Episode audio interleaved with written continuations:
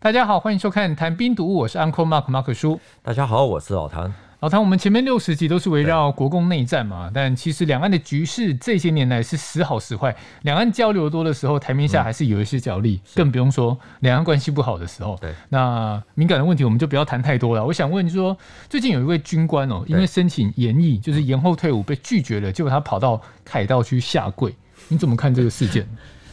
没有调查就没有发言权啊！这新闻才刚发生，我们根本不太了解整个的原委。不过可以说一下的是，一九四九年之后，蒋介石一直强调军人魂。军魂，对，我们知道他在刚退到台湾的时候做过一些检讨还有改革。他最痛心的，除了就是被打败之外，也对众多的将领在关键时刻没有保全气节。他心里面一直耿耿于怀，所以在一九四九年七月，蒋介石筹设开办了革命实践研究院，找来日本白团，强调武士道的精神。到了一九五六年，还出版了西方兵圣克劳塞维兹的《战争原理与战争论》。这些书的版权页啊，写着“未经奉准不准翻印”，里面每一章结束啊，都还有总统批示的心得。除了要提高学养啊，更要灌输这些高级将领，他们要以光荣战士为骄傲的军魂思想。日本白团，我们先前的节目有提到过了，有兴趣的网友可以去回看一下。是，但我好奇的是，老谭，你刚刚提到这两本书啊，大概内容是在讲什么？嗯，相信大多数人都听过“战争是政治的延续”这句名言，其实就出自《战争论》。以中国传统的角度来说，克劳塞维兹他算是帝师。好，他是替王子讲授军事课程，也就是日后的普鲁士国王腓特烈威廉三世。从十九世纪以来，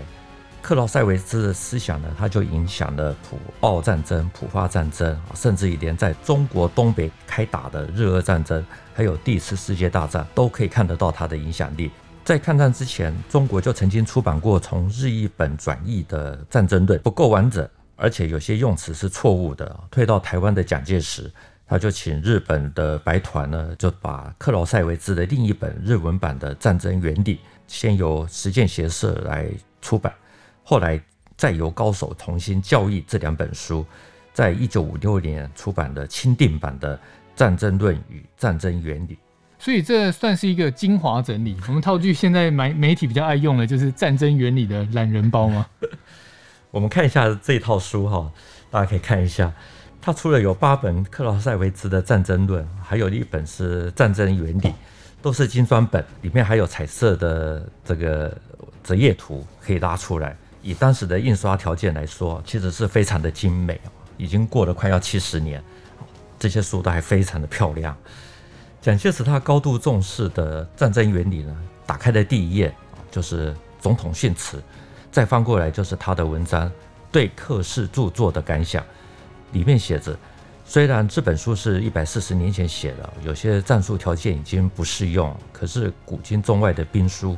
从来没有说到打败仗啊，以至于绝望的时候要怎么样行动的话，蒋介石说这是克劳塞维兹的著作，独到的精神啊，大家要特别的注意啊，对阶级越高的将领啊，就更为重要。在战争原理的第三页，上面连标点符号在内，总共有三十三个字啊，写着心理上最优秀的品质：甲镇定，乙坚忍，丙光荣战士的思想与决心。下面的句子就是克劳塞维兹对王子说：“我们必须熟悉光荣战士的思想，我们应该时时含育此种思想于心中。”而习以为常，尊贵的王子，你应该确信，如果没有此种决心，纵使是在最成功的战争，也没办法取得硕大的战果，更无论是在最失败的战争中。像在最后一页呢，蒋介石的评语就是九个字，是写战胜的三个精神要素啊。下面的句子就写说啊，一位将帅的伟大才能啊，必须要有一种强烈的感情刺激起来。例如凯撒的赋予感情与野心，汉尼拔对敌人的深怀仇恨，又例如腓特烈大王的以光荣战死的骄傲。好，然后的克劳塞维茨就希望他的王子殿下要要率直的去接受这样子的感情。所以就这样满满的心灵鸡汤嘛。你猜猜看，这三个精神要素，哪一个是蒋介石认为最重要的？呃，你前面有提到说，蒋介石在一九四九年之后一直在强调军魂、军人魂，所以我去推了，应该是说光荣战死的骄傲，是吗？对，没错。这些句子呢，这个书里面呢都有点点，啊，可是只有腓特烈大王的以光荣战死为骄傲的旁边是圈圈，啊，代表蒋介石特别的看重这一点，啊，因为他在大陆打败啊，所以有太多的党政军要员呢就投降，对他而言其实是非常的难堪。后来有很多出了相关的回忆录或者是作品啊，都说明他们被改造的前前后后。有机会，我们或许可以说一下这些。蒋介石特别强调说，军人要有军魂、军人魂，然后还要有战死的准备。很明显，你可以感觉出来说，他是真的觉得之前啊、嗯、那些气节是不太够的。一九四九是蒋介石一生中受到最大挫折的一年啊。这一年的六月，他在台北出席东南区军事会议，参加的将领呢都是他自己亲自指定的，与会的将官都可以。就是说，想说什么就说什么啊，等于是大鸣大放。后来呢，孙立人他就提出了建立革命大学案，蒋介石就批示把它改成血耻学院。后来再经过讨论，就定名为革命实践研究院。蒋介石他自己就兼任院长。那抗战时候呢，曾经做过陆军大学中央军官学校教育长的万耀煌就是主任啊，就先训练军事干部。以后才是党政干部。蒋介石他另外还找来日本白团来演讲武士道的真谛，啊，替大家先暖身一下。那接下来就到了一九五零年，蒋介石就在革命实践研究院呢就讲演了《军人魂》这篇文章。他另外一个标题呢就叫做《革命军人成功成仁之要义》。他说：“自从我去年下野之后，在一年之间，国军从长江到南海，从东南到西北。”一路崩溃，在大陆呈现的这个大失败之中，能够慷慨陈忍的，就只有杨干才军长，还有廖定凡师长二人，其他的不就是啊临阵逃亡，要么就是弃职啊，或者说投降，不仅仅是一般将领的耻辱，而且是整个党国的耻辱。蒋介石说，下野之前呢，在三十八年春季以前，还有几位高级将领能够作战好的时候呢，慷慨陈忍。例如张灵甫、蔡仁杰、刘戡、严明、王柏涛、熊寿春、邱清泉啊，这些呢数一数，他大概总共数了二十七个人，而这也是在前方作战失败的十分之一而已。他认为慷慨成人才是拥有军魂的表现。我我觉得这是全世界都一样啊。我们知道蒋介石他在讲军人魂的背景之后，接下来他就开始为受训的这些将官严选教材，其中他最看重的就是在一九五六年出版的《战争原理与战争论》，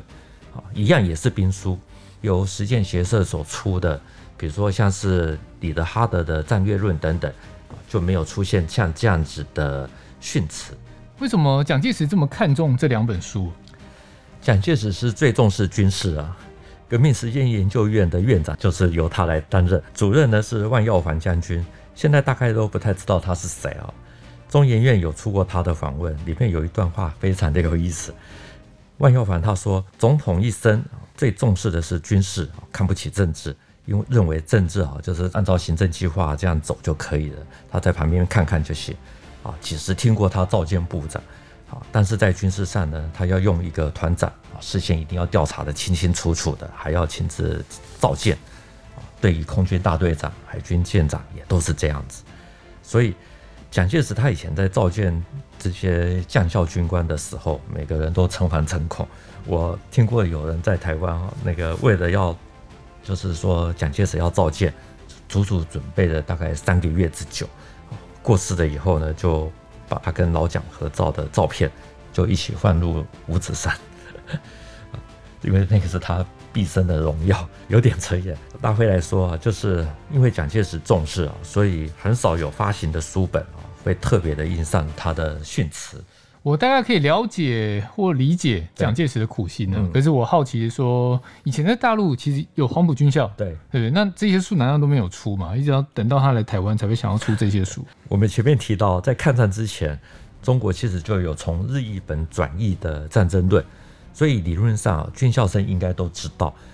有没有时间读，或者说有没有读好读通，那又是另外一回事。至于中共这边，根据莫文化他的回忆文章，在一九三八年九月的时候，毛泽东大概就约了十来个人啊，在他所住的窑洞里开战争论研讨会，每周一次，请留日的何思进直接从德文原版随意随讲。那参加的有将领，比如说像是许光达、陈伯钧啊，这个莫文化萧劲光啊这些。那文化人大概就有这个艾思奇。啊，徐茂庸，毛泽东也读。对，毛泽东在一九三八年五月的写的《论持久战》啊这本书里面呢，他就针对抗战初期有关中国必亡论，还有中国速胜论啊，甚至还有共产党他们内部有些人啊轻视游击啊游击作战的这种倾向，就解释了很多啊，也告诉大家说啊，中国应该实施持久战才能够获得对日。最后的这种胜利，那他的文章里面呢，就引用了克劳塞维兹的一些观点，例如战争是政治的继续，战争是政治的特殊手段的继续，战争的目的不是别的，就是保存自己，消灭敌人等等。而且他的后面的注释是写说，都是来自于列宁的作品。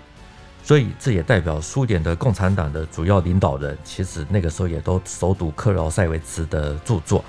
事实上，蒋介石在他的演说里面呢，也提到这一点。他说，俄国的共产党从列宁到斯大林，他们不论是军事、政治、外交、社会啊，各种啊各种斗争，完全都是应用克劳塞维兹的战争论的原则。啊，那所以我们现在要反攻抗俄啊，一定要先了解啊。这个对方的这种这种方法的来源啊，搞清楚他们的法则啊，是从什么地方来的。所以这本书蒋介石跟毛泽东都读过的。不过时间上听起来，毛泽东在一九三八年是引用书中的内容，呃，可以说他比蒋介石早读吗？应该没办法这样子去下定义的。蒋介石其实是比较早接触到这本书啊。他说有两本书给他的影响最大啊，一本就是克劳塞维兹的《战争论》，另外一本就是德国普通文人啊所写的《巴尔克战术》。他说，德国一般的军人呢都非常的尊重啊这两本书，几乎奉为宝典。所以日本翻译之后，也都是保守秘密，禁止出售。那他在日本读书的时候呢，就设法找到了这两本书啊，先后读了数遍。他说有的，因为都是非常的晦涩啊，所以第一遍、第二遍都没有读懂啊，要读到第三四遍以后才开始渐渐的了解全部的意义啊，而且都还圈圈点点。那他甚至也在战场上打仗的时候呢，都还会有时间就还会稍微浏览一下啊。但是最可惜的就是被他圈点过几回的这些书呢，不幸在民国八年。在福建永泰作战的时候，就完全遗失了。你是说以前有《战争论》的中文译本，是不过翻译的不够好？对。然后后来读过《战争论》日文译本的蒋介石来台湾之后，对，又下令找人翻译，对，或者优化，对。而且以前《战争原理》没有发现，是，但是他也后来又又也弄到手了，是。所以大家在看蒋介石说的话哈，可以知道，就是从日文翻译成中文啊，最主要就是透过日本白团帮忙弄来的。那后半部是从英文翻成的，是孙立人将军的英文秘书吴秉忠来负责。我们看这本书的版前一页哈，这边有写出译者，还有从教者啊。整本书其实是不大本啊，可以放在口袋里面哈，算是口袋书。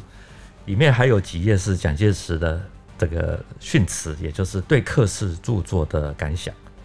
老谭真的蛮难得的啊，会把他的书拿到录音间，通常都堆在我们的办公桌上。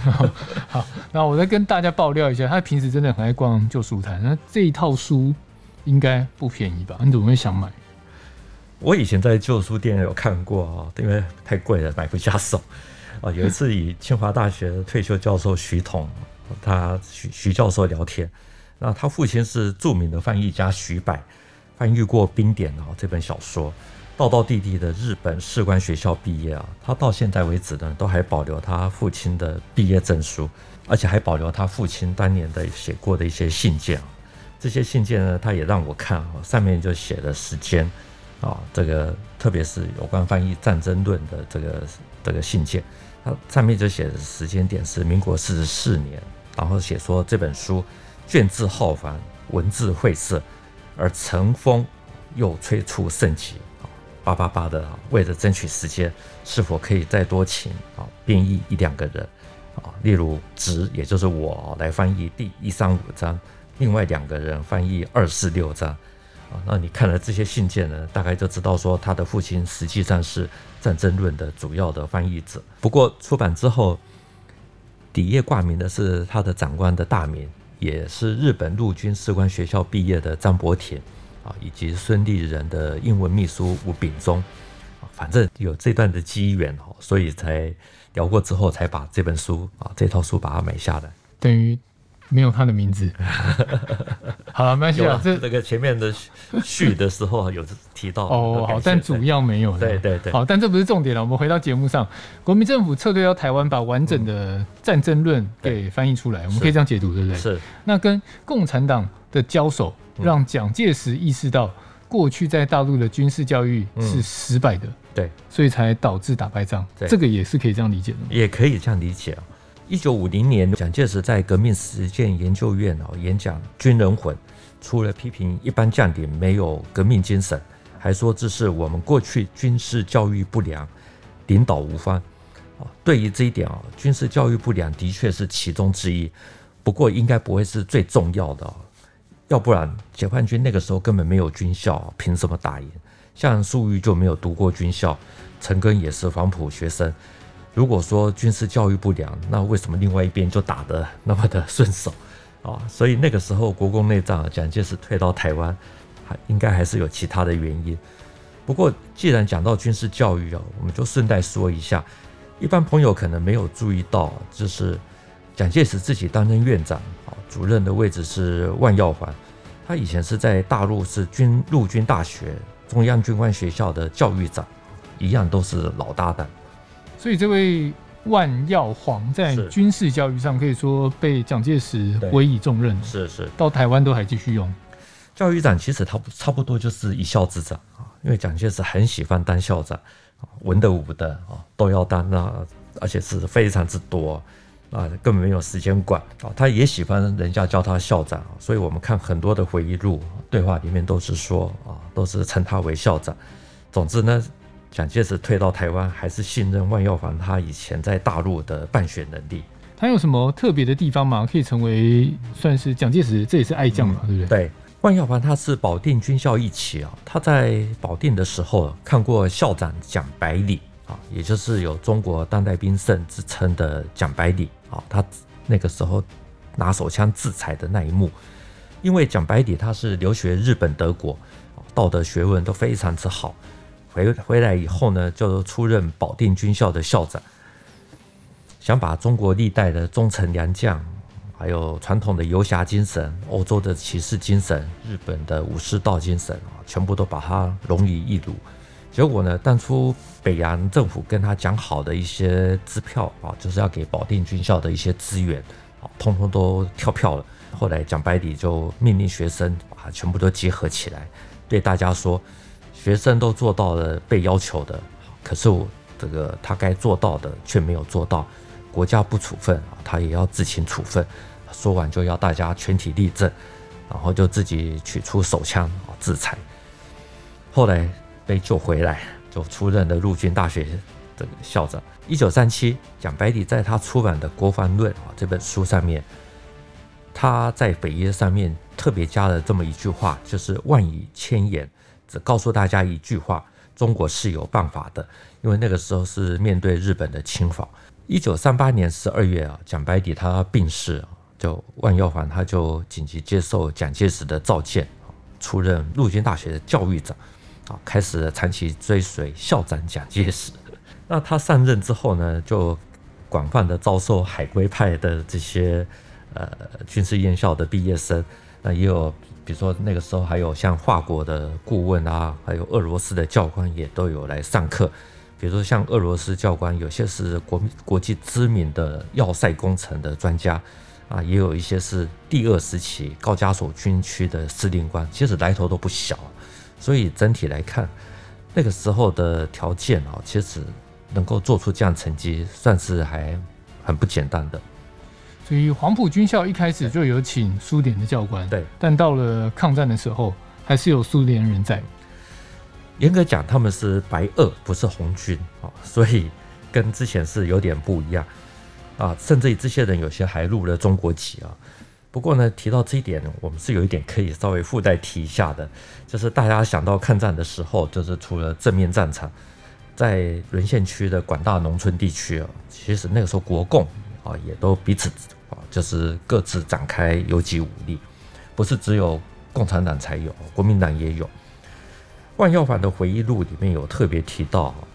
就是那个时候为了要研究如何使用游击武力来对付日本，还请过叶剑英去上课。叶剑英早年是黄埔教授部的副主任，后来担任八路军的参谋长。因为大家都知道他是共产党，所以来到了学校之后呢，大家都保持距离。啊，叶剑英他自己也只有讲游击理论的这种作战的理论还有方法，哦，就完全不谈政治，啊，讲完六堂课以后就走了。我没有听错，他请八路军的参谋长去讲游击战，这真的是蛮妙。不过我觉得也凸显说那个阶段算是联合次要敌人去对付主要敌人吧。我们还是大会来讲哈，不不多做解释。正面战场之外呢，用游击战来拖垮日军啊，其实那个时候。是一个很重要的法宝。我们前面有提到蒋白底啊，蒋白底他其实认为中国在退出上海还有南京啊，其实抗战不会受到影响啊，因因为中国是农业国家，国力的中心不是在都会，而且他认为中国有地大以及人多的两个优越的条件啊，是优越条件，不战则已啊，如果一战的话呢，就可以用啊这种拖的哲学。拖到东西战争河流啊，我们就可以转弱为强，把敌人拖垮而后已啊。其实像这样的看法，毛泽东他在他的《论持久战》里面也有几乎是一样的说法，只是后者更有体系，就讲得更完整，更有论述。对，所以照这样说，万耀煌在传授军事知识上真的是想法是蛮开放的。是，他还说啊，学校里面的战史讲义哈。那个时候都是根据日文翻译，翻译的人呢又完全按照原文翻哦，都没有修改，所以文内都是日本人在替日本在说话啊。例如日俄战争在中国的东三省开打啊，这些翻译的书都是宣扬日本天皇啊，日军怎么勇敢啊，标榜为光明正大，甚至还说哦，日本的行动是保障清国之领土主权。哦所以万耀煌他就很生气的说：“这简直是国耻啊！如果不修改，训练出来的学生怎么打仗？”对啊，教育教改真的很重要，影响很重大。是，是。